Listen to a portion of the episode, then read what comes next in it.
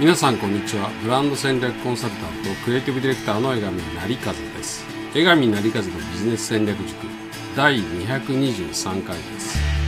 この講座はブランディングマーケティングクリエイティブなどビジネスの戦略やスキルに関わる全てのことを、えー、誰にでも分かるようにお伝えしていく講座です。え今日はデザイン思考の試作プロトタイプのステップを、えー、取り上げたいと思います、えー、デザイン思考は、まあ、発想アイディエートですね発想でたくさんのアイディアを出した後、まあ、その中から、えー、有力なアイディアを絞り込んでそして試作の、えプロトタイプ作りに入ります、えまずプロトタイプの、えステップでは実際に作る形にするってことがすごく大切ですえー、これは本当にあの、もうごくごく簡単に作ればいいんですね。あの、あんまり構える必要はありません。世界的に有名なデザインコンサルティングファームのアイディオですね。アイディオでの有名な話で、まあ、会議の席上で、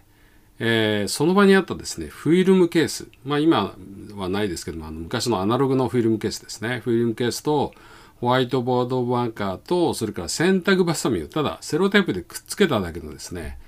えー、プロトタイプを、えー、パッとその場で作ってそれをあの会議の席上で見せてそのプロトタイプが実はもう原型になって、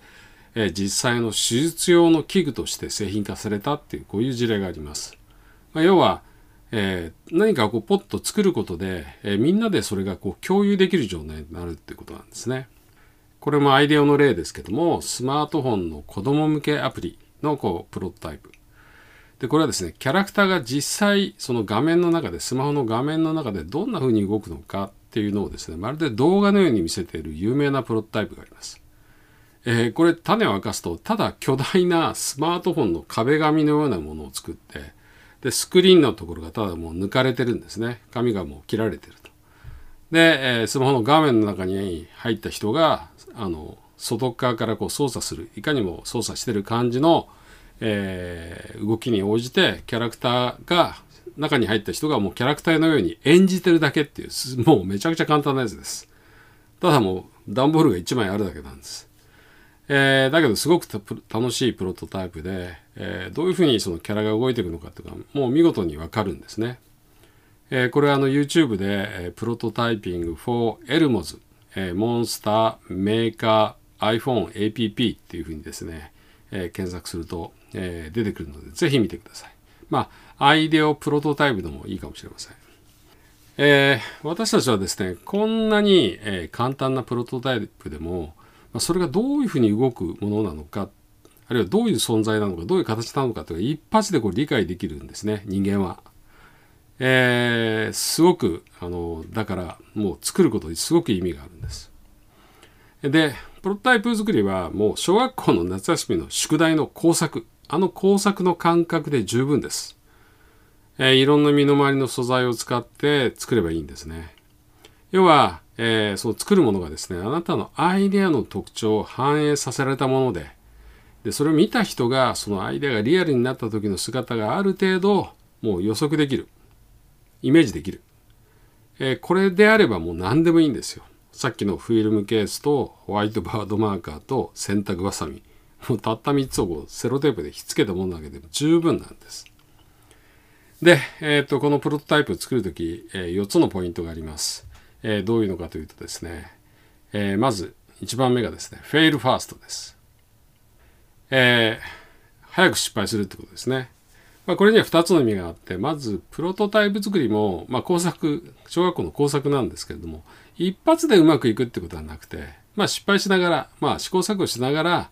えー、完成させていくってことにつきます。あの、プロトタイプ作りの中で試行錯誤していくってことですね。これが、えー、ファイルファーストの一つです。でもう一つのフェイルファーストは、ダメなアイデアを早く見つけるってことです。まあ、作ってるけど、これ実際役に立たないんじゃないかっていう、アイデアの時にはなんかよく見えたのになっていうのが実際出てくるんですね。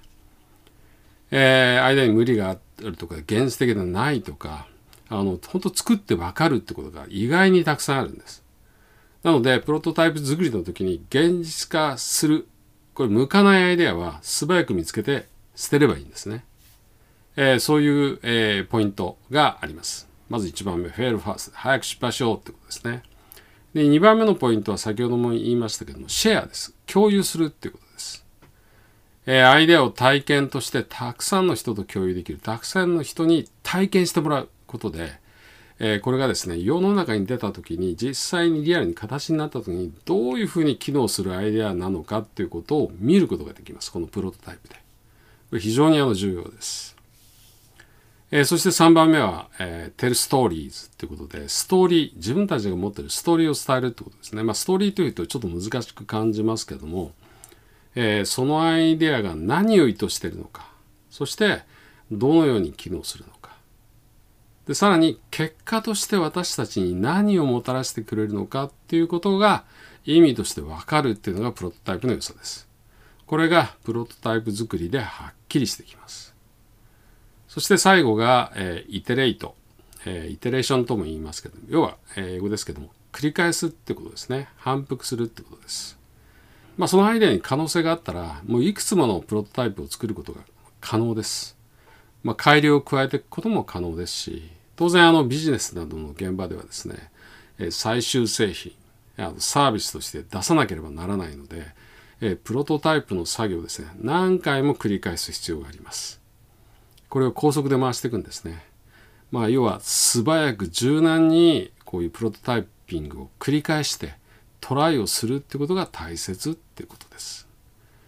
4つのポイント、フェールファースト、早く失敗する。2番目がシェア、共有する。たくさんの人と共有する。3番目がテレズストーリー、